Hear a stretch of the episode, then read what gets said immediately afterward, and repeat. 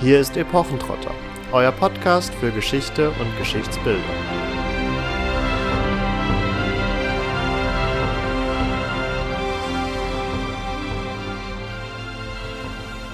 Geht und verkündet, das Himmelreich ist nahe.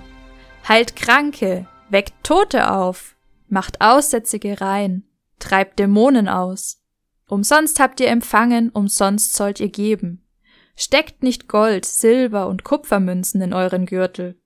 Nehmt keine Vorratstasche mit auf den Weg, kein zweites Hemd, keine Schuhe, keinen Wanderstab, denn wer arbeitet, ist seines Lohnes wert. Damit hallo und herzlich willkommen zu einer weiteren Episode von Epochentrotter. Und es ist, glaube ich, auch tatsächlich die erste Episode, die wir mit einem Bibelzitat eröffnet haben. Was es damit genau auf sich hat, das werden wir natürlich im weiteren Verlauf dieser Folge noch genauer ergründen. Das hat nämlich tatsächlich einen konkreten Bezug, wie ihr euch vorstellen könnt. Und wir beschäftigen uns in dieser Episode mit Elisabeth von Thüringen, beziehungsweise der heiligen Elisabeth, die vielleicht dem einen oder anderen von euch schon ein Begriff ist. Ich kenne sie tatsächlich noch aus dem Religionsunterricht und musste bei der Recherche feststellen, dass das ein oder andere, was dort gelehrt wird, doch eher die, ich sag mal, religiöse beziehungsweise hagiografische Überlieferung dieser Frau aus dem Mittelalter ist. Und wir werden uns dem Ganzen natürlich epochentrottergerecht heute von einer historischen Perspektive aus zuwenden. Wenn wir über Elisabeth von Thüringen reden, dann sprechen wir über ein bisschen mehr als nur eine Person, logischerweise. Und damit ihr ein bisschen einordnen könnt, welche Namen euch da erwarten, folgen hier drei beziehungsweise mit Elisabeth vier Namen. Und zwar ihr Ehemann Ludwig IV., Landgraf von Thüringen, dann sein Onkel bzw. ihr Schwager Heinrich Raspe, den erwähnen wir, weil der einfach in der Geschichte einigermaßen wichtig geworden ist. Er ist nämlich bis zum Gegenkönig von Friedrich II. gekommen und dementsprechend also durchaus zu beachten. Und dann haben wir noch Konrad von Marburg. Das ist ein Kreuzzugsprediger, der es zum Beichtvater von Elisabeth von Thüringen geschafft hat um nicht zu sagen zu ihrem absoluten Vormund und der wird uns also hier noch ein bisschen begleiten. Was den zeitlichen Kontext angeht, befinden wir uns in der Zeit des beginnenden 13. Jahrhunderts, ungefähr so zwischen 1205 und 1235. Und in dieser Zeit haben wir es mit einer, ja, sehr großen Literaturbegeisterung an den Adelshöfen zu tun, die Inquisition spielt eine Rolle, gleichzeitig aber auch die Armutsbewegung und zu dieser Zeit haben wir auch den fünften Kreuzzug, der hier stattfindet und also auch Ludwig IV. und Konrad von Marburg betrifft. Amtierender Papst ist vor allem Gregor der Neunte und Kaiser ist zunächst noch Friedrich II. Was den Ort angeht, an dem unsere Episode hauptsächlich spielt, sind wir grob gesagt in Thüringen, in der Landgrafschaft Thüringen des Heiligen Römischen Reichs und sind hier unterwegs rund um Eisenach und die Wartburg, die ihr wahrscheinlich am ehesten durch Martin Luther kennt, der hier einen Aufenthalt Anfang des 16. Jahrhunderts hatte Mittelalterbegeisterte unter euch werden aber vielleicht auch den fiktiven Sängerstreit auf der Wartburg kennen, den sogenannten Wartburgkrieg, der eigentlich auch mal eine eigene Folge verdient hätte. Und eigentlich auch schon länger auf unserer Liste steht. Also es ist kein unidentifiziertes Thema. Falls ihr euch denkt, Gegenkönige und Friedrich II., Richtig. ja, so in die Richtung sind wir auch schon mal geschlagen mit unserem falschen Friedrich, als dann in Friedrichs Nachfolge einige Personen aufgetaucht sind, die von sich behaupteten, die wiedergekehrten Friedrichs zu sein, aber das dann im weiteren Verlauf des 13. Jahrhunderts. Ich würde sagen, wir steigen einfach mal ganz vorne im Leben von Elisabeth von Thüringen ein, beziehungsweise, und das verrät auch schon ein wenig ihre Herkunft, wird sie hier und da auch Elisabeth von Ungarn genannt, denn sie wird ungefähr um das Jahr 1207 in Ungarn geboren. Der genaue Geburtsort ist nicht gesichert, umstritten. Wir belassen es entsprechend erstmal hier bei Ungarn, aber sie ist die Tochter des ungarischen Königs Andreas II. Und Stammbäume sind immer etwas kompliziert ähm, auf einer Audiospur nachzuzeichnen. Ähm, ich möchte euch da trotzdem kurz ein wenig durchführen, denn ich fand ihre Abstammung insofern ganz spannend, dass es doch auch die große Internationalität des 13. Jahrhunderts aufzeigt, auch wenn diese Internationalität natürlich nur für die höchsten Adelskreise zu gelten hat. Also ich möchte damit nicht ausschließen, dass auch niedere Stände in einen gewissen Austausch gekommen sind, aber hier wirklich, dass der komplette Mittelmeerraum umspannt wird, das lässt sich vermutlich nur für die angesehensten und höchsten Adelsgeschlechter annehmen, denn dieser König Andreas wiederum stammt ab von Agnes de Chatillon, die wiederum eine Prinzessin des Fürstentums Antiochia ist. Und Antiochia, Katharina hat es schon angesprochen, wir sind auch in der Zeit der Kreuzzüge ist ein Fürstentum, was im Rahmen dieser Kreuzzüge im Heiligen Land, also an der östlichen Mittelmeerküste geschaffen worden ist von französischen Kreuzfahrern. Also die sind einmal ostwärts gereist, aber haben dann nichtsdestotrotz immer wieder auch Kontakte zu den Adelshäusern in West- und Mitteleuropa gesucht. Ihre Mutter ist Gertrud von Andex, die Andecks sind in dieser Zeit eines der mächtigsten und einflussreichsten Adelshäuser im ja, Ostfrankenreich gibt es in der Art und Weise nicht mehr, wie wir es noch aus dem neunten Jahrhundert kennen, aber so in dieser Region, was man heute nichtsdestotrotz noch als Deutschland oder den vor allen Dingen süddeutschen Raum umfassen würde. Also ihr seht schon, Elisabeth von Thüringen beziehungsweise Elisabeth von Ungarn entspringt doch den höchsten Kreisen Europas. Über ihre Mutter hat einer der Biografen von Elisabeth geschrieben, sie verstand gute Absichten durchzusetzen, denn sie besaß in ihrem weiblichen Körper einen männlichen Sinn und regelte alle Angelegenheiten des Königreichs. Eine für diese Zeit von Dietrich von Apolda geäußerte, durchaus sehr positive Sicht auf eine handlungsmächtige und handlungswillige Frau, erinnert uns aber sicherlich auch an das, was wir in der Folge zur Kaiserin Mathilde von England angebracht haben, nämlich dass eine Frau zu dieser Zeit nur unter männlichen Attributen, sprich unter der Zuschreibung eines männlichen Sinns, eines männlichen Geistes, auch männlich handeln konnte und durfte. Dietrich von Apolda übrigens, um das noch ganz kurz anzufügen, hat die Vita über Elisabeth um 1289-91 geschrieben, also rund 50 Jahre nach ihrem Tod. Gut, dass du Kaiserin Mathilde noch erwähnt hast. Ich war gedanklich nämlich schon wieder in die Antike gesprungen, weil diese positive Beschreibung von Frauen anhand männlicher Tugenden haben wir auch schon bei Livia Drusilla äh, gesehen gehabt. Also wir sehen, es ist ein Motiv, was sich eindeutig durchzieht. Um aber zurück auf Elisabeth zu kommen, hier finde ich ganz persönlich ist der vollständige Name Elisabeth von Thüringen doch weitaus passender als Elisabeth von Ungarn, denn sie wird bereits sehr, sehr früh auch bereits sehr, sehr früh an Ludwig von Thüringen, ihren späteren Ehemann, versprochen, ist in diesen Jahren noch ein Kleinkind, kommt aber nichtsdestotrotz schon an den thüringischen Hof und wird dann auch hier erzogen. Eine durchaus verbreitete Methode im Mittelalter, dass eher die Schwiegerfamilie dann auch die entsprechende Schwiegertochter großzieht und sie nicht erst am heimischen Hof eine höfische Ausbildung oder Erziehung erfährt, sondern das nimmt so gesehen die Familie des zukünftigen Gatten direkt selbst in die Hand.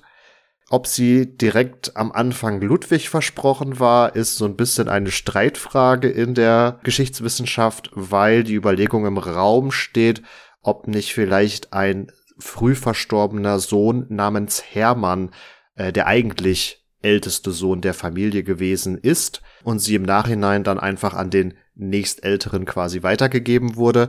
Find, also es gibt für das ein oder andere gibt's äh, Indizien. Ähm, ich finde es insofern komisch, weil eigentlich der Großvater seinen Namen an den Enkel weitergibt und so gesehen dann der Vater seinen Namen an den Urenkel weitergibt. Also es überspringt immer eine Generation und wir sehen hier in der Familie der von Thüringens beziehungsweise dieser äh, Landgrafenfamilie, dass der zukünftige Ehegatte von Elisabeth, der ja Ludwig heißt und wiederum sein Großvater auch Ludwig heißt. In diesem Fall ist es Ludwig der Dritte von Thüringen, was eher dafür spricht, dass dieser Ludwig, der dann auch Elisabeth heiratet, der älteste Sohn von Hermann ist und nicht der früh verstorbene Hermann, der wiederum nur der jüngere Bruder von Ludwig dem Vierten, dem Ehemann von Elisabeth ist.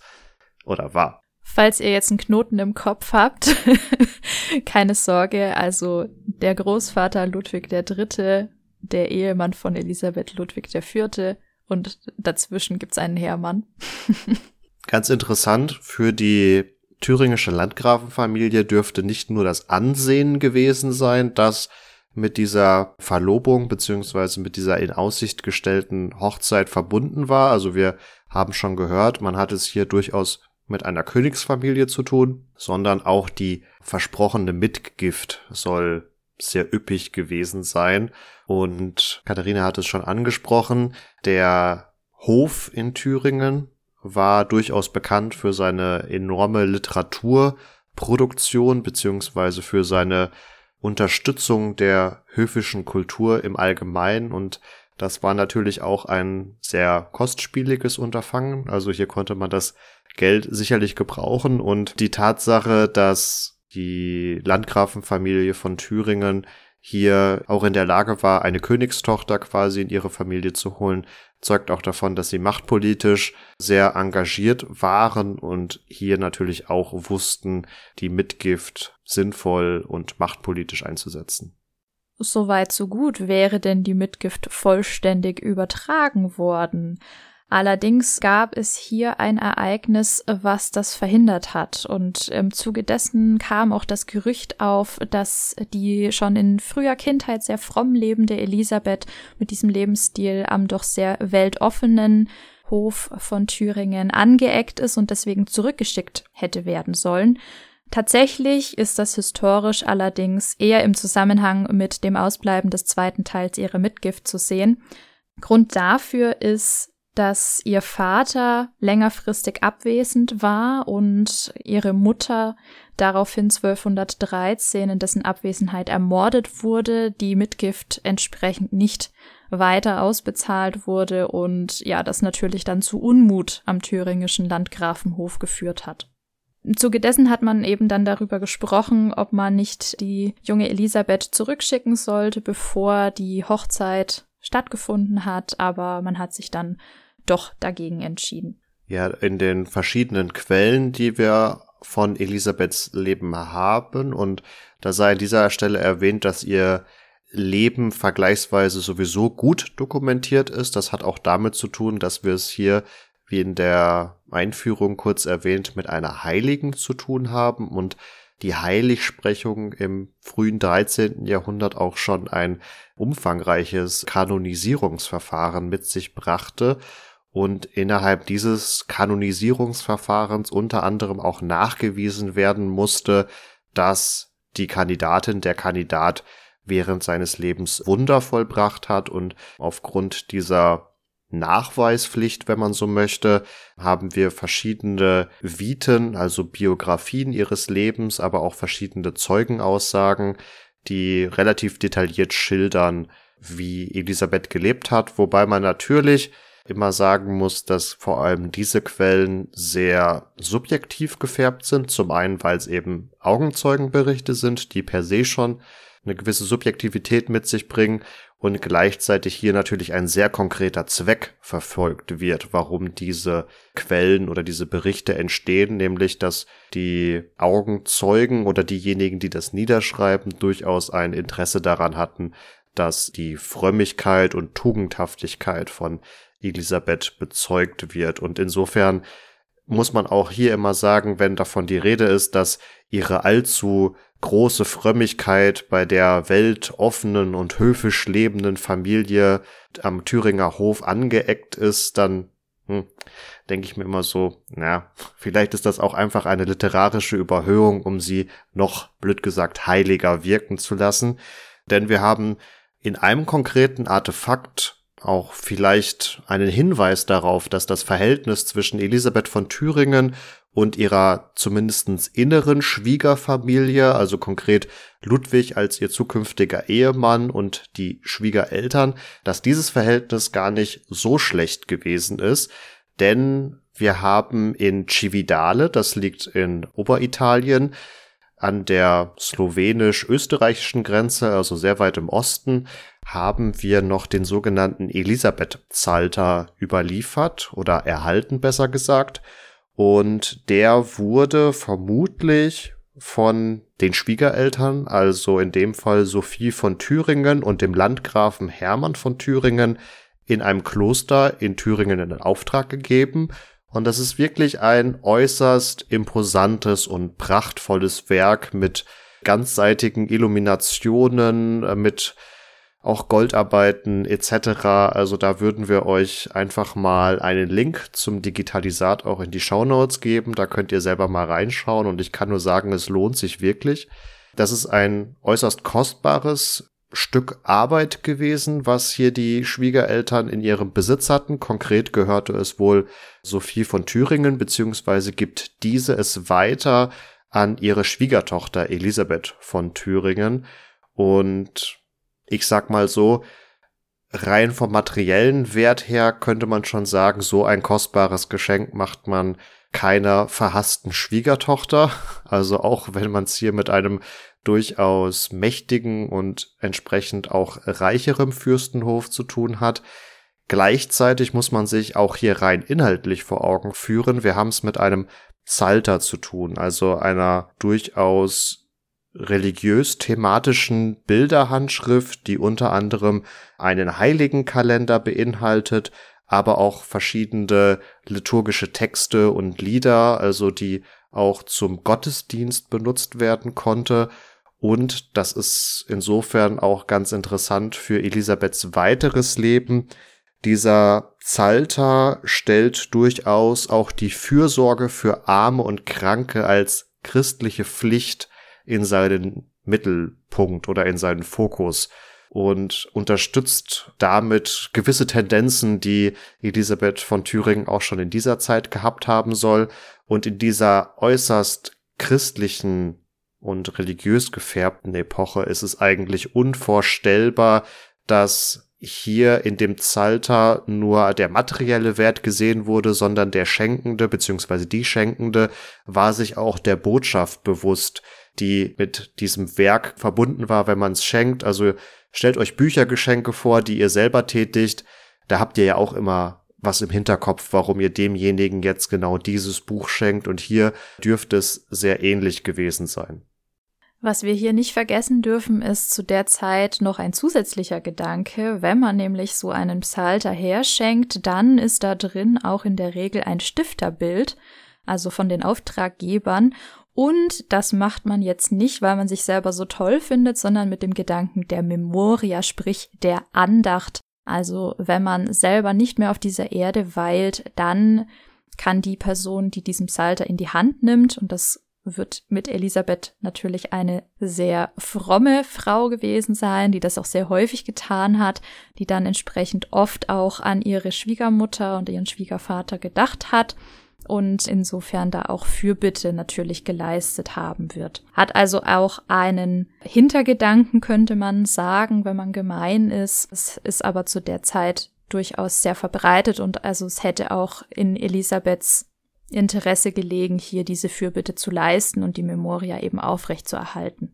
Es geht insofern auch ein bisschen konträr zu dieser Vorstellung, dass die Familie in Thüringen ein Problem mit ihrer Frömmigkeit hatte, wenn man sich den weiteren Lebensverlauf ihrer Schwiegermutter anschaut, denn nachdem der Schwiegervater, der Landgraf Hermann von Thüringen, verstorben ist, tritt Sophie von Thüringen einem Zisterzienserkloster bei, also verschreibt sich selbst einer gewissen Frömmigkeit, aber Katharina zuckt schon mit den Schultern. Nein, ich wollte nur darauf hinweisen, dass das durchaus nicht ein singulärer Weg ist, den sie hier einschlägt, sondern das ist, was man zu der Zeit öfter beobachten kann, dass verwitwete Frauen gerade aus dem Adel dann zu ihrem Lebensende hin ins Kloster eintreten und tatsächlich auch nicht nur Frauen, sondern auch Männer, die sich am Ende ihres Lebens in Anführungszeichen gesetzt befinden, die die Regierungsgeschäfte vielleicht sogar zu Lebzeiten an ihre Kinder weitergegeben haben, sich dann ins Kloster zurückziehen, vielleicht nicht völlig weltabgewandt, aber durchaus für ihr Seelenheil den Rest ihres Lebens aufwenden oder sich wenigstens ja sehr stark dem Geistlichen zuwenden, indem sie Stiftungen tätigen. Also letztendlich alles, was so im Rahmen der Werke der Barmherzigkeit, die auch, ich glaube, das Neue Testament empfiehlt, hier stehen. Und da gehört also letztendlich auch dazu, dass man als Witwe entweder wieder heiratet, Regierungsgeschäfte kurzzeitig übernimmt oder eben dann ins Kloster eintritt. Zeitlich sind wir hier ungefähr im Jahr 1217, also circa zehn Jahre nach ihrer Geburt. In dem Jahr stirbt Hermann von Thüringen und ihr Verlobter Ludwig von Thüringen übernimmt entsprechend die Grafenwürde und auch die Regierungsgeschäfte. Zur Hochzeit kommt es allerdings erst vier Jahre später, im Jahr 1221. Hier heiratet die 14-jährige Elisabeth von Thüringen den 21-jährigen Ludwig von Thüringen. Also sie ist jetzt offiziell so gesehen auch eine von Thüringen. Ein durchaus für die Zeit vertretbarer Altersunterschied, würde ich sagen. Die Ehe der beiden wird in allen Quellen als durchaus positiv beschrieben. Sie werden auch zusammen tätig in karitativen Zwecken. Da gehen wir gleich nochmal genauer drauf ein. Aber das war so für mich der Punkt, was ich eingangs erwähnte, dass die Darstellung, die ich noch so aus meinem Religionsunterricht kannte, sich hier nicht unbedingt mit den historischen Begebenheiten deckt. Denn im Religionsunterricht haben wir das sogenannte Rosenwunder behandelt gehabt. Und das findet vermeintlich erst später statt, um ehrlich zu sein, aber es setzt eine eher kritische Beziehung der beiden Ehepartner voraus, nämlich dass in diesem Rosenwunder die Elisabeth die Burg verlässt mit einem Korb unter dem Arm und den Armen der Stadt Brot bringt, was von den Wachen beziehungsweise auch von dem Ehemann dann vermeintlich kritisch beäugt wird und man sie fragt, ja, was sie denn da in ihrem Korb hätte und sie sagt, ja, da seien Rosen drin. Aber das glaubt ihr keiner, weil sich diese Episode vermeintlich zur Winterzeit abspielt und zu dieser Jahreszeit natürlich keine Rosen in diesem Korb unter dem Tuch sein können. Aber als sie dann das Tuch hebt, sind da tatsächlich Rosen drunter und deswegen wird das so als Rosenwunder beschrieben. Aber wie gesagt, das setzt alles voraus, dass der Ehemann Ludwig von Thüringen kein Befürworter ihrer Taten oder ihrer Armenfürsorge ist und das sogar eigentlich unterbinden möchte. Aber das ist gar nicht der Fall, denn wir können auch beobachten, dass sie in den ersten Jahren ihrer Ehe beispielsweise zusammen ein Hospital in Gotha gründen, das zumindest in seiner baulichen Struktur bis heute erhalten ist und da heute, glaube ich, verschiedene auch karitative Vereine drinne sind und es im 20. Jahrhundert zeitweise auch noch als Altersheim diente, also hier in gewisser Art und Weise der ursprüngliche Zweck noch erhalten geblieben ist.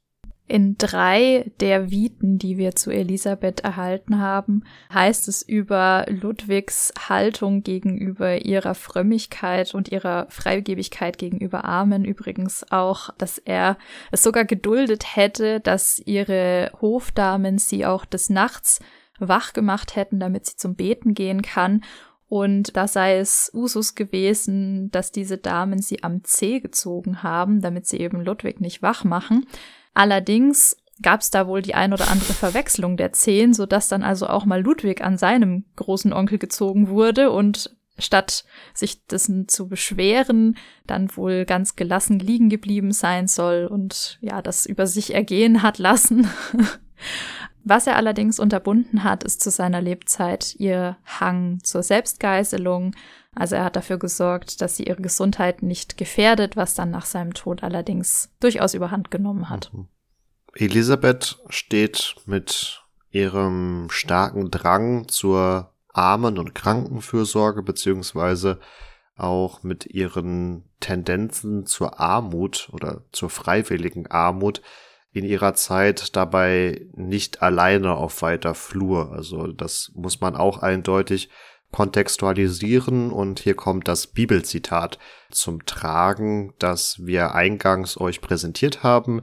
Das ist dem Matthäusevangelium entnommen und bezeugt quasi, wie Jesus selbst ähm, sich dafür ausgesprochen hat, dass Christen doch eher in Armut leben sollen und sich nicht dem Reichtum hingeben sollen. Und das wurde in dieser Zeit des späten 12. Jahrhunderts, aber dann vor allen Dingen des beginnenden 13. Jahrhunderts wieder herangezogen, weil wir uns hier in einer Zeit befinden, in der doch vor allem auch die Kritik am Klerus immer lauter wurde, dass sie zu weltlich geworden seien, sich zu sehr dem Reichtum hingegeben haben sollen und man sich entsprechend darauf besinnen wollte, wieder mehr den christlichen Armutsidealen und Tugenden nachzufolgen. Es ist insofern interessant zu beobachten, weil das einerseits natürlich auch eine Reformbestrebung ist, die innerhalb der Kirche stattfindet, aber wir haben es hier vor allen Dingen auch mit sogenannten Laiengemeinschaften zu tun, die sich in Südfrankreich und in Oberitalien entwickeln, also Zusammenschlüssen von Personen, die eigentlich nicht dem Klerus angehören, also keine Mönche sind, keine Priester sind, keine Bischöfe sind, die aber aufgrund vor allen Dingen der sehr reich gewordenen Ordensgemeinschaften, also unter anderem Benediktinerklöster etc., die einfach über Jahrhunderte hinweg gute Wirtschaft auch getätigt haben und dann jetzt inzwischen von ihrer Arbeit, aber auch von ihrem Reichtum profitieren, dass diesen Laiengemeinschaften das hier zuwider wird und sie eben sehr stark diesen, dieses Armutsideal proklamieren. Der Protest dieser Laienbewegung ergibt sich nicht zuletzt auch aufgrund der Tatsache, dass einige der vorangegangenen Reformen gescheitert waren oder eben nur temporären Erfolg hatten. Also hier wurde ein eher schlechtes Bild der Kirche vermittelt und die Laien scheinen das Bedürfnis gehabt zu haben, nun selbst aktiv gewesen zu sein. Und einige dieser Laienbewegungen, die kennen wir tatsächlich auch heute noch, beziehungsweise haben wir die in der ein oder anderen Folge schon mal angesprochen. Sie wären aber für sich auch nochmal sehr spannende Episodenthemen. Wir haben es hier konkret mit den Waldensern und mit den Katarern zu tun, die uns ja beispielsweise auch schon in den Hexenfolgen begegnet sind. Beispielsweise die Waldenser sahen vor allem eine Verweltlichung des Klerus, einen Niedergang des religiösen Lebens und wollten daher selbst eine Gemeinschaft darstellen, die wieder nach den Idealen oder nach dem Vorbild Christi lebten, also das, was ich gerade schon kurz dargestellt hatte, und die Katarer waren insgesamt in der ganzen Auslegung nochmal drastischer und waren insofern auch ideologisch nochmal anders geprägt, weil sie gewisse Traditionslinien womöglich von sogar spätantiken Vorbildern äh, übernommen haben, also einigen Sekten, die in dieser Zeit aktiv gewesen sind. Aber wie gesagt, das äh, würde alles ein wenig zu weit führen. Ihr erinnert euch aber vermutlich noch aus unseren Hexenfolgen, dass diese Waldenser und Katharer von der christlichen Kirche als Ketzer bezeichnet worden sind und entsprechend, Katharina hatte ja bei ihrer zeitlichen Verortung schon angefügt, dass die Inquisition in dieser Zeit eine gewisse Rolle spielt. Ja, werden auch hier dann Befürworter dieses Armutsideals verfolgt und als Ketzer hingerichtet. Also das betrifft sowohl Befürworter des Armutsideals, die sich innerhalb der Kirche befanden, als auch außerhalb. und die Mitglieder dieser beiden Laiengemeinschaften, es gibt natürlich auch noch mehr, die aber kleiner und unbedeutender und auch entsprechend unbekannter waren, werden dann schließlich im Jahr 1184, also so gute 20 Jahre vor Elisabeths Geburt, exkommuniziert. Spannend ist jetzt hier das weitere Vorgehen der Kirche. Also wir haben gesehen, sie exkommuniziert diese Laiengemeinschaften und verfolgt sie entsprechend als Ketzer aber sie scheint sich nicht so ganz diesem Armutsideal beziehungsweise dieser Armutsbewegung entziehen zu können und es kommt in dieser Zeit auch zu den Gründungen der sogenannten Bettelorden. Also da haben wir unter anderem die Dominikaner, die Franziskaner, die Karmeliten oder auch die Augustiner und ich denke vor allem die Franziskaner mit ihrem Gründer Franz von Assisi dürften da vielen bekannt sein. Elisabeth von Thüringen hatte so gesehen auch eine gewisse Beziehung zu Franz von Assisi beziehungsweise zu seinen Idealen, denn ab 1223, also zwei Jahre nach ihrer Hochzeit, können wir auch beobachten, dass ein franziskanischer Laienbruder ihr geistlicher Berater wird. Also sie rezipiert hier sehr aktiv die Ideen von Franz von Assisi und der eingangs von Katharina schon genannte Papst Gregor der Neunte, der in den Jahren 1227 bis 1241 das Papstamt innehatte, förderte tatsächlich auch diese Armutsbewegung, war gleichzeitig aber auch ein starker Verfolger dieser aus seiner Sicht ketzerischen Bewegungen, förderte aber dann insbesondere die Bettelorden und nahm zu ihrer Unterstützung dann auch mehrere Heiligsprechungen vor. Dazu zählt dann unter anderem der schon genannte Franz von Assisi, aber die Heiligsprechung von Elisabeth von Thüringen, auf die wir noch gleich genauer eingehen werden, dürfte auch in diese Zeit oder in diese Tendenz fallen, dass der Papst ein bestimmtes Profil von Heiligen förderte, um seine eigene kirchenpolitische Agenda besser verfolgen zu können oder besser umsetzen zu können. Einer derjenigen Männer, die Papst Gregor halfen, das umzusetzen, ist auch der spätere Beichtvater von Elisabeth. Und zwar ist das der schon erwähnte Konrad von Marburg. Der wurde bereits 1216 zum Kreuzzugsprediger ernannt, also noch vor dem Amtsantritt von Papst Gregor, von einem Papst Innozenz, dem ich weiß jetzt gerade nicht wie vielten. Auf jeden Fall wurde Konrad von Marburg dann 1227 von Papst Gregor zum Reformator und Visitator des Welt- und Ordensklerus ernannt. Das heißt, er bekam umfangreiche Rechte, um nach dem Rechten zu sehen, also Missstände aufzudecken unter dem Klerus und hier auch das Recht, Reformbestrebungen in Kraft zu setzen und auch ja Kirchenstrafen zu verhängen. Das entsprach wohl sehr dem Wesen von Konrad, dem wurde nachgesagt, dass er redegewandt sei, aber auch streng asketisch selbst gelebt habe, insgesamt aber auch versucht hat, andere für ein Leben in Armut zu begeistern sehr für innerkirchliche Reformen plädiert hat, dabei aber selbst zum Dogmatiker wurde und auch eine gewisse Machtgier besessen haben soll. Bisschen aufpassen müssen wir, deswegen der viele Konjunktiv, bei solchen Zuschreibungen von Charaktereigenschaften von historischen Personen, weil das meistens von der Gegenseite geschrieben wurde oder halt auch im Nachgang, um jemand anderen besonders gut darzustellen.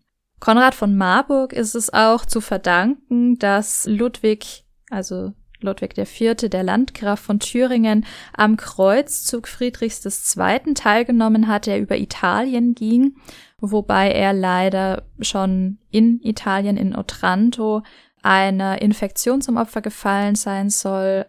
Also da streiten sich die Geister, ob er sich infiziert hat, ob er Malaria bekommen hat Ihr wisst, man kann es für die Vergangenheit immer sehr schwer sagen, was die eigentliche Todesursache war. Jedenfalls hat er die Überschiffung noch nicht einmal überlebt. Der Tod von Ludwig hat Elisabeth schwer getroffen. Sie soll zusammengebrochen sein und sehr lange gebraucht haben, bis sie überhaupt verstehen konnte, was passiert ist. Bevor allerdings Ludwig verstorben ist, hat sie Konrad von Marburg bereits versprochen, im Beisein von Ludwig, dass er zu ihrem Vormund werden würde, wenn Ludwig etwas zustoßen sollte. Das heißt, es ist jetzt nicht so, dass dieser Geistliche sich ihrer bemächtigt hat, sondern das ist abgesprochen gewesen. Das ist also im Einverständnis mit ihrem früheren Ehemann so geschehen und dieser Einfluss jetzt liegt bei Konrad, einem Mann, der für Armut ist und entsprechend befördert das natürlich Elisabeths Frömmigkeit sehr in diese Richtung. Noch stärker, als es ohnehin von ihr schon ausgeht, denn sie hat schon immer die Tendenz, sehr freigebig zu sein, ihren Schmuck, aber auch andere Besitzungen an Arme und Bedürftige zu spenden, ihre Kleidung und so weiter herzugeben, teilweise auch auf Zureden von Konrad so sparsam zu leben und nur noch Essen von nicht erpressten Besitzungen sozusagen äh, zu konsumieren, was quasi auf Null reduziert.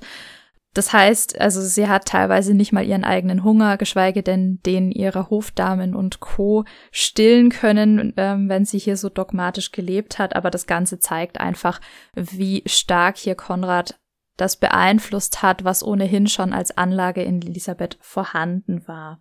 Das Ganze ist nicht unproblematisch geblieben, nicht nur für Elisabeths Gesundheit, sondern auch aus Sicht von ihrer Familie und ihren Verwandten, die das natürlich sehr kritisch gesehen haben, dass hier ein Geistlicher plötzlich so viel Macht auf eine weltliche Person, auf eine weltliche Adlige ausüben kann. Das Ganze hat nicht nur den Grund, dass Elisabeth immer mehr von ihrem Besitz hergegeben hat, sondern dass eben dieser Geistliche hier auch zunehmend Einfluss auf den späteren Landgrafen Hermann II., also ihren ältesten Sohn, bekommen hat und das wollte man natürlich unterbinden. Schnell verständlich ist natürlich, dass es aus Sicht der Familie als problematisch zu werten war, dass Elisabeth sich durch diese ja starke Askese und Hinwendung zur Armutsbewegung natürlich auch gesundheitlich gefährdet hat. Allerdings, und da trete ich so gesehen nochmal einen äh, Schritt zurück, war aus einem adligen Verständnis der Zeit heraus schon das Verschenken von Schmuck und Kleidung vorher höchst problematisch. Wir haben schon mehrfach in unseren Episoden angesprochen, dass es sich im europäischen Mittelalter um eine sogenannte Präsenzgesellschaft handelt. Das heißt, es wurde sehr, sehr viel Wert gelegt auf repräsentative Kleidung etc., die auch gleichzeitig für den entsprechenden Stand stand. Und wenn Elisabeth halt nun vorher all ihre Fürsten und Grafen Kleider oder Kleider, die einer solchen Position würdig gewesen wären, verschenkt hatte, konnte sie streng genommen auch gar nicht mehr, obwohl sie gebürtig diesem Stand entsprang, so gesehen diese Rolle gar nicht mehr ausfüllen. Und das führt uns auch ein wenig vor Augen, warum, äh, hier komme ich dann nochmal auf den falschen Friedrich zurück, der ja nur ein paar Jahrzehnte später spielt, warum es in dieser Zeit überhaupt möglich ist, durch ein, ich sag mal, selbstbewusstes, charismatisches und repräsentatives Auftreten so einer Adelsrolle für sich zu beanspruchen. Das hatte einfach sehr viel damit zu tun, wie man im konkreten Augenblick von seinen Mitmenschen wahrgenommen wurde. Und hier spielten entsprechende Kleider und Schmuckgegenstände, die letztendlich Symbole waren, Machtsymbole waren für diesen entsprechenden Stand, eine enorme Rolle. Man darf jetzt aber auch nicht annehmen, dass Konrad von Marburg das begrüßt hat, dass Elisabeth hier all ihren Besitz aufgeben möchte. Ihm ging es eher darum, dass sie sich von dem ganzen Weltlichen lossagt, nicht so sehr, dass sie jetzt all ihren Besitz damit verbunden aufgibt, denn von irgendwas muss man auch leben übrigens auch Konrad Reusper. Auf jeden Fall hat er teilweise sogar unterbunden, also auch er, dass sie hier noch weiter Dinge verschenkt und ihm war hier so ein bisschen daran gelegen, dass sie ja das typische Maßhalten stärker praktiziert, was auch durchaus zum weltlichen Adel als Tugend gehört. Also Mildtätigkeit ja, aber alles mit Maß und Ziel, also nicht alles hergeben aber immer so ein bisschen. Das wird gern gesehen von den Armen und auch von den Reichen. Also nicht alles hergeben, damit aus dem Reichen ein Armer wird und aus dem Armen ein Reicher. Schon damals.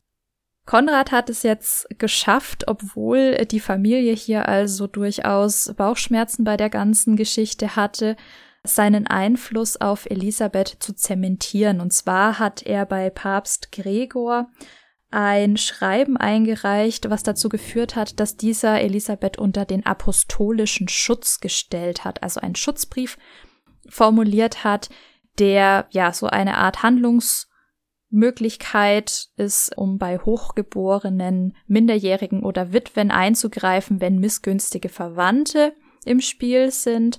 Und ein Zuwiderhandeln gegen diesen Schutzbrief, sprich ein sich aneignen von Besitz und Geld von Elisabeth hätte die Exkommunikation desjenigen bedeutet, der hier also entgegen des Schutzbriefes agiert. Konkret betroffen hätte das Heinrich Raspe, aber man hat sich hier durchaus geeinigt. Also Heinrich Raspe ist ihr Schwager beziehungsweise der, der Onkel eigentlich von ihrem Mann Ludwig, der die Geschäfte nach dem Tod von Ludwig also hier übernimmt in Thüringen und erstmal nur ein Wohnrecht und ein Speiserecht gegenüber Elisabeth einräumt, was sie aber wegen ihrem Armutsbekenntnis ausschlägt. Und ja, also man einigt sich dann darauf, dass er ihr anstelle von ihrem Witwengut, was sie eigentlich bekommen hätte, 2000 Silbermark übereignet und auch die Nutzungsrechte zu Lebzeiten von einigen Ländereien bei Marburg, wo dann auch relativ schnell ein weiteres Hospital errichtet wird. Und eine kurze Zwischenphase, so 1228, gibt es, wo Elisabeth mehr oder weniger obdachlos ist, wo sie also mit ein paar wenigen verbliebenen Damen von Haus zu Haus zieht. Keiner der Adligen will sie so richtig bei sich wohnen haben, die Geistlichen eigentlich auch nicht. Selbst die Menschen, denen sie vorher geholfen hat, verhöhnen sie, soll eine ältere Dame, der sie ein Wunder gewirkt hat, sie in den Rinnstein gestoßen haben. Aber laut der Legende soll Elisabeth darüber gelacht haben und gemeint, ich wollte in Armut leben, jetzt lebe ich in Armut. Also es scheint das zumindest in der Legenden- und Mythosbildung hier durchaus positiv gesehen zu haben. Es scheint auch kein Problem für Konrad von Marburg gewesen zu sein, nachdem diese 2000 Silbermark von Heinrich Raspe dann übergeben worden sind, ähm, ein Haus zu finden, in dem Elisabeth dann unterkommen konnte und wo er sie allerdings von ihren eigentlichen Freundinnen komplett isoliert hat, von den zwei Verbliebenen und sie stattdessen mit zwei von ihm ausgesuchten Frauen zusammengesteckt hat, die ihr Demut und Geduld lehren sollten, mit denen sie sich dann nur noch von Wassersuppe, Hülsenfrüchten und Krautblättern ernährt haben soll, die sie außerdem auch bespitzelt haben und also jede Verfehlung gegen die geistlichen Dogmen gemeldet haben, für die Elisabeth dann ja drakonische Strafen erfahren haben soll, alles natürlich im Geiste der Abkehr vom Weltlichen und der Zuwendung zum Seelenheil. Davon dürft ihr jetzt alle halten, was ihr wollt. Wir dürfen auch nicht vergessen, dass das natürlich Legendenbildung ist, aber aus heutiger Sicht würde man diese Beziehung der absoluten Abhängigkeit als hochgradig toxisch bezeichnen und mehr als gefährlich. Ganz interessant finde ich in dem Zusammenhang, dass ihre Familie weiterhin versucht hat, hier zu intervenieren. Also die haben das nicht einfach mit angesehen und kapituliert, sondern sogar ihr Vater in Ungarn hat versucht, sie wieder nach Hause zu holen. Dem hat sie sich verweigert. Ein anderer Teil ihrer Familie aus dem Bamberger Raum hat versucht, sie wegzuholen im Zuge der Beisetzung von Ludwig. Allerdings ist sie von der Burg Pottenstein, auf die sie gebracht worden war, geflüchtet und zwar wieder in die Arme von Konrad. Also das zeigt, die starke Abhängigkeit, die sich hier entwickelt hat. Also sie hat sich ihm wirklich ernsthaft komplett unterworfen. Unter seiner Führung, aber auch auf eigenen Wunsch hin hat sie dann bis zu ihrem Lebensende im gerade erst errichteten Hospital bei Marburg gearbeitet und zwar als einfache Spitalschwester und hat hier auch das graue Gewand getragen. Das ist also ganz wichtig im Kontext von dem, was Marvin meinte mit den Gewändern, die durchaus nach außen hin symbolisieren, wer man ist und wo man hingehört, sprich zu welchem Stand man zählt. denn das graue Gewand war ein Zeichen davon, dass man als Soror in Säkulo gelebt hat, also als Schwester im Weltlichen, also keine Ordensschwester, aber wie eine Ordensschwester gelebt hat. Und letztendlich hat sie sich, bis sie 1231 mit nur 24 Jahren verstorben ist, hier weiter radikalisiert, was diese sehr dogmatische Glaubensauffassung angeht und hat sich allerdings, sehr lobenswert, der Pflege sogar von Leprakranken verschrieben, was also die sogenannten Aussätzigen im Mittelalter sind, die man so weit wie möglich eigentlich von den Siedlungen weggehalten hat. Heute würde man nicht mehr jeden, der damals als leprakrank bezeichnet wurde, auch wirklich als leprakrank zuordnen. Also man hat auch gewisse Hautkrankheiten einfach darunter subsumiert, die durchaus heilbar gewesen wären auch damals. Aber man hatte wahnsinnige Angst davor, dass sich das eben halt ausbreitet. Sie hat, um sich ein bisschen Geld zu verdienen, von dem sie leben konnte, mit dem Spinnen von Wolle beschäftigt für das Kloster Altenberg, in dem ihre zweite Tochter Gertrud untergekommen war und letztendlich ein sehr karges Leben gefristet, sich aber der absoluten Nächstenliebe verschrieben dabei. Was auch ein bisschen erklärt, warum die Folge ausgerechnet vor Weihnachten rauskommt.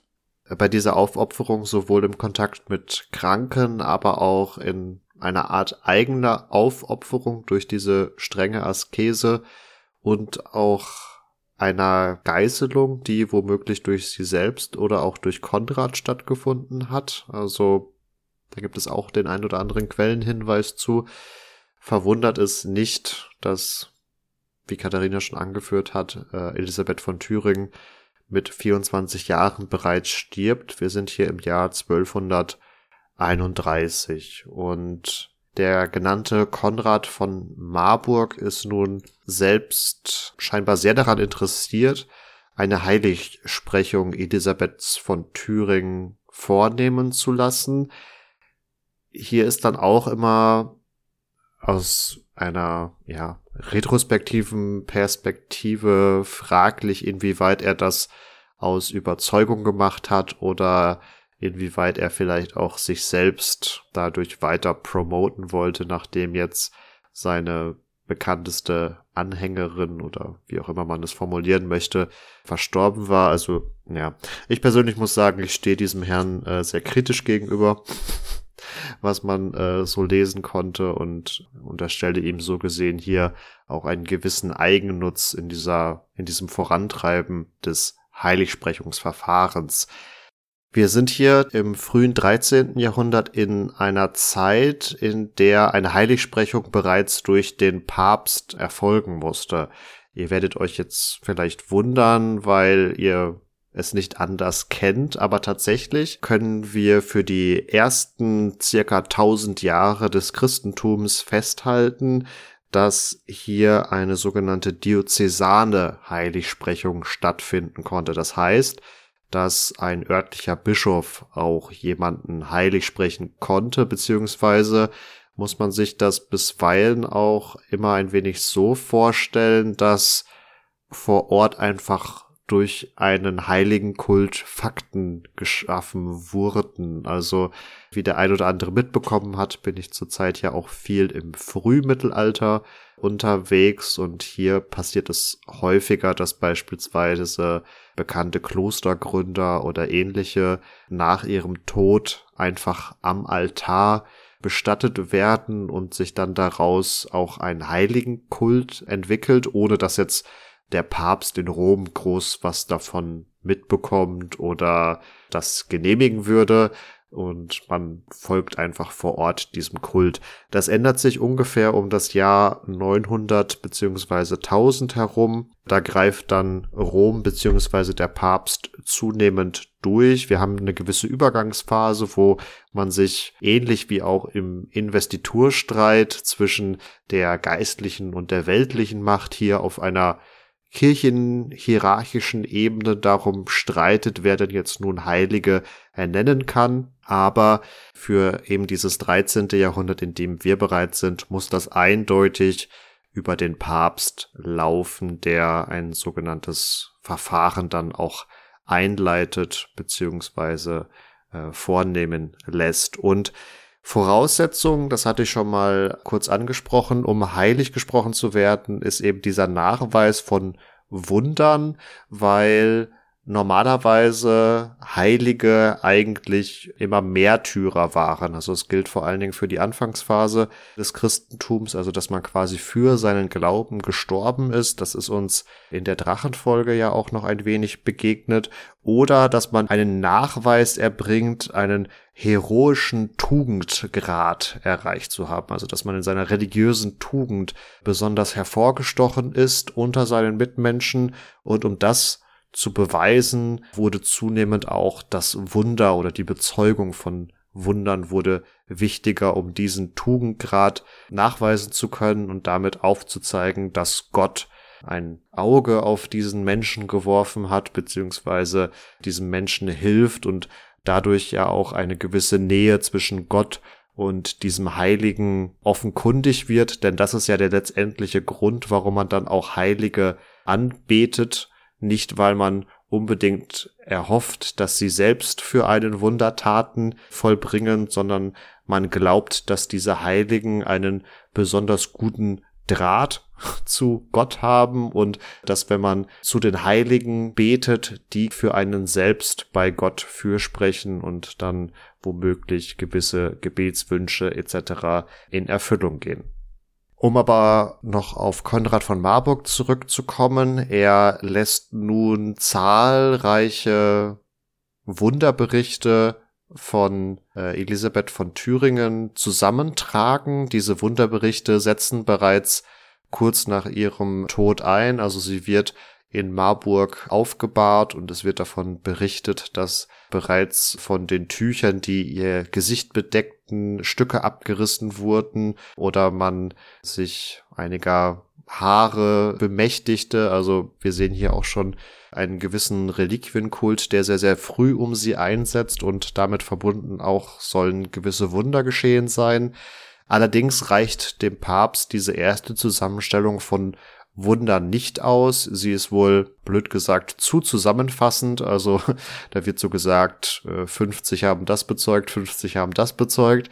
Und dementsprechend wird der Erzbischof von Mainz, Siegfried III., dann noch darauf angesetzt, dem Ganzen hier weiter nachzugehen. Und das zieht sich dann noch äh, eine gewisse Zeit hin, aber letztendlich wird dem Papst, und das hatten wir ja schon erwähnt, dass aufgrund dessen das Leben von Elisabeth von Thüringen äh, sehr, sehr gut bezeugt ist, wird dem Papst Gregor dem Neunten hier ein sehr umfangreiches Aktenkonvolut zur Verfügung gestellt, so dass sie dann am Pfingstfest 1235, das ist der 27. Mai gewesen, heilig gesprochen wird, also bereits vier Jahre nach ihrem Tod, wobei ich hier dann noch ganz kurz wieder auf den Punkt zurückverweisen möchte, dass ihre Heiligsprechung womöglich auch einer gewissen Programmatik des Papstes entsprochen hat, der eben hier auch die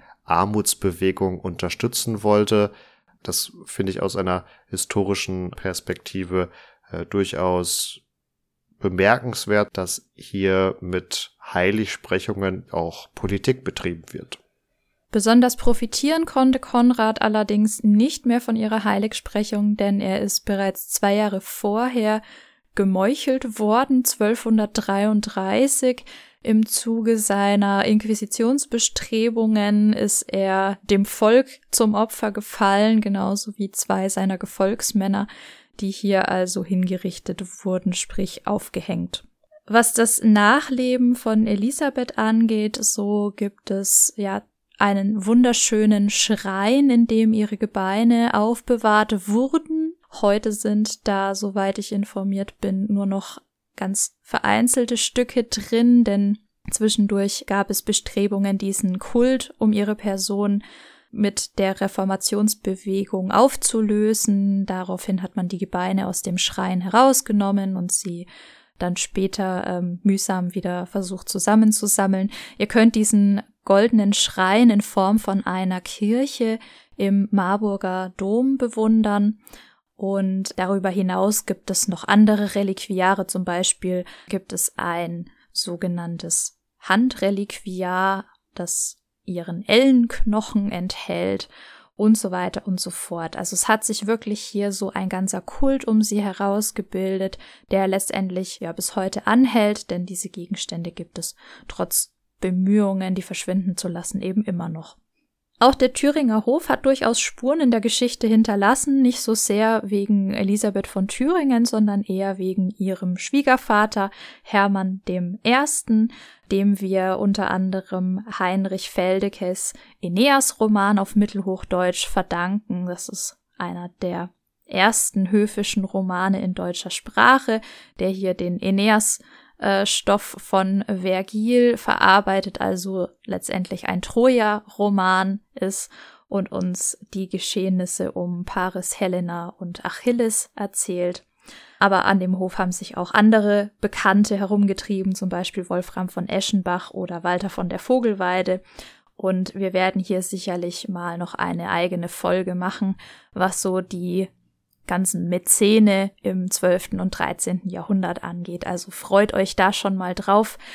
Apropos freuen, freut euch auch natürlich mit uns auf die kommenden Weihnachtsfeiertage. Wir wünschen euch dafür alles Gute. Vielleicht haben wir ja auch weiße Weihnachten. Schauen wir mal, was der Klimawandel so mit uns macht.